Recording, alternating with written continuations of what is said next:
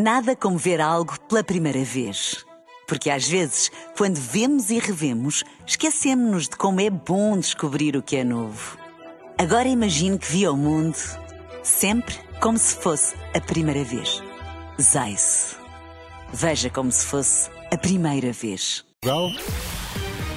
Bola Branca. Os títulos agora em Bola Branca com o Luís Aresta. Olá, boa tarde. Olá, boa tarde. Jorge Jesus é o novo treinador de Neymar. Porto vai oficializar Alan Varela. Di Maria promete reação no Benfica. Sporting rendido a Guióqueras. Volta, tem novo camisola amarela.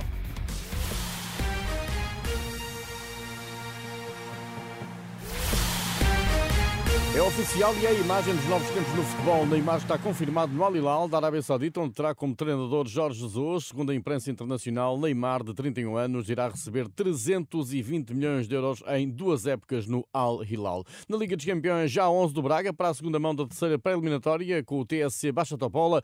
Artur Jorge promove cinco alterações relativamente ao 11 que entrou a perder no campeonato. Serdar, Paulo Oliveira, Borja André Horta e Abel Ruiz ficam no banco. 11 do Braga com Mateus Magalhães, Vitor Gomes, José Fontenhaca, Diamarim, Almos Rátia, Vítor Carvalho Ricardo Horta, Bruma, Pisi e Álvaro Jaló. Joga na Sérvia, com início daqui a 43 minutos eh, e, se o Braga confirmar a presença no play-off, vai defrontar Marselha ou Panathinaikos. Dia de exames médicos para Alan Varela.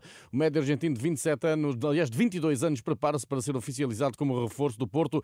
O ex-dirigente de portistas, José Guilherme está curioso para ver como vai Sérgio Conceição potenciar o jogador proveniente do Boca Juniors. O Alan Varela vi uma vez e aquilo que vi, e naturalmente que é um bom jogador, mas provavelmente no esquema de, de jogo da equipa onde ele estava, e por isso não sei como é que o Sérgio Conceição o irá aproveitar. Alan Varela chega para colmatar a vaga do Uribe, tem sido Gruitch a fazer a posição, Guilherme Aguiar, que até tinha apreciado a exibição do médio internacional sérvio na Supertaça, dá nota negativa aos 56 minutos em que este esteve em campo frente ao Moreirense. Ontem foi um jogador que não teve, não teve dinâmica e, sobretudo, um jogador que nas bolas por alto eh, era sempre batido pelo André Luiz e que foram das jogadas que causaram mais perigo na primeira parte. Já Nico Gonzalez deixou bons indicadores na estreia. Vi alguns pormenores do Nico, eh, que efetivamente me pareceu um bom jogador. Agora, o Futebol com o Porto joga fundamentalmente como equipa e por isso, para qualquer jogador se poder integrar dentro do esquema coletivo, não, não é fácil, é preciso, é preciso tempo. O ex-dirigente do Porto aplaude a reação da equipa à desvantagem no marcador, porém não encontra justificação para a má primeira parte em Moreira de Códigos. Pareceu uma equipa estática, sem dinâmica, com algum receio e, fundamentalmente, não sei o que é que se passou na primeira parte. Não foi, não foi um bom jogo por parte da equipa do Futebol Porto. José Guilherme Aguiar identificou os problemas. com a arbitragem que para mostrar um cartão amarelo um jogador de Moreirense necessitou de seis faltas, inclusivamente uma que era amarelo direto quando agarrou um jogador que ia isolado para a área mas depois para mostrar o segundo amarelo ou ao jogador do Futebol Porto e amarelos aos, aos, aos, outros jogadores era com, uma muita, com muita rapidez. Apagado no Porto continua Taremi e Jagler Baguiar admite que os rumores do mercado possam afetar o rendimento do iraniano, embora nada haja a apontar ao seu avançado no que concerne à sua entrega. Visto olho nu, Taremi parece-me o mesmo, o mesmo jogador, isto é, luta, corre, integra-se no grupo.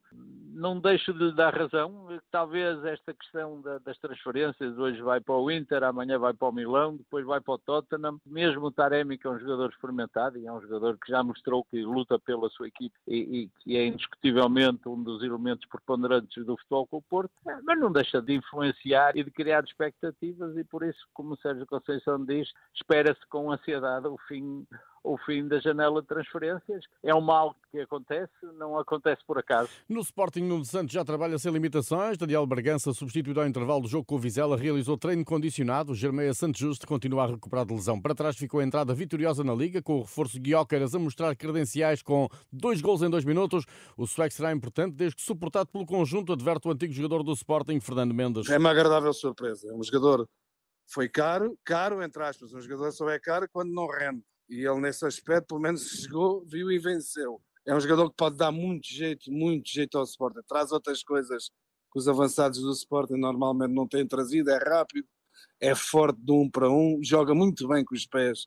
Mas agora sozinho não faz tudo. Precisa de alguém também que a equipa que o, que o ajude. Agora acredito que em alguns momentos uh, possa resolver as coisas uh, sozinho. Ruben Amorim surpreendeu com Jânio Catama a assumir o corredor direito, até Ricardo Gai ser chamado a jogo a meio do segundo tempo. Fernando Mendes deteta no moçambicano falta de rotina nos eh, pormenores defensivos. Naquela posição acho que vai ter um pouco de, de dificuldades. Agora, treinando, trabalhando, as coisas podem melhorar. Agora, para jogar naquela posição tem que saber atacar bem, normalmente, e ele tem essa, essa, essa facilidade em atacar bem e defender minimamente. Este Sporting é candidato ao título, assumiu o Ruben Amorim, Fernando Mendes espera para ver, mas dá nota positiva a um Sporting revigorado. Com este ponta de lança, com este médio que veio, acho que ainda falta a tentar um lateral direito, acho que o Sporting fica com uma excelente equipe e com mais, mais alternativas. Quando assumir-se assumir em relação a ser candidato, acho que quem joga no Sporting, nem quem veste aquela camisola, independentemente das coisas que correrem bem ou não, tem que se assumir sempre como candidato. Começou agora, agradou-me o que eu vi, agradou-me a pré-época, esperar para ver.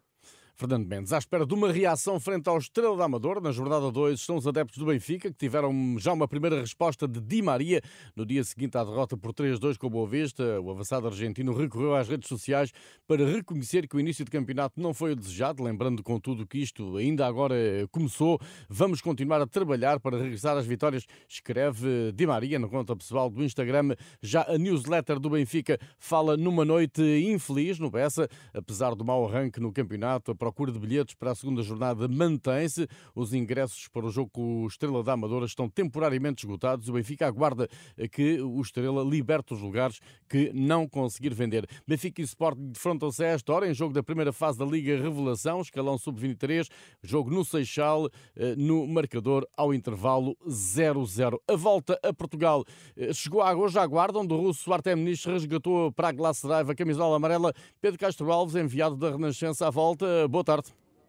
Boa tarde, Luís. Foi Luís Angel Mate o vencedor aqui na Guarda, com um frente a frente com ele e Artem Nish na reta final. Levou melhor o espanhol de Euskadi, que no final deixou até elogios a Portugal. Increíble.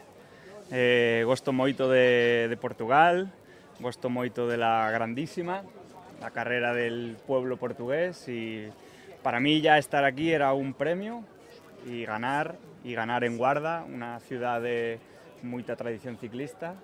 É incrível para mim, estou muito, muito contente. Luís Angel Maté, vencedor na guarda, já Artem Nietzsche da Glass Drive, depois de uma subida desastrosa à torre no dia de ontem. A resposta foi contundente da equipa, volta à liderança. O russo Artem Nietzsche tem agora 27 segundos para o segundo classificado, Délio Fernandes do Tavira. Amanhã vamos ter eh, folga nesta edição 84 da Volta a Portugal em Bicicleta, que está a ser acompanhada pelo enviado da Renascença Pedro Castro Alves. Tudo em rr.pt. Boa tarde.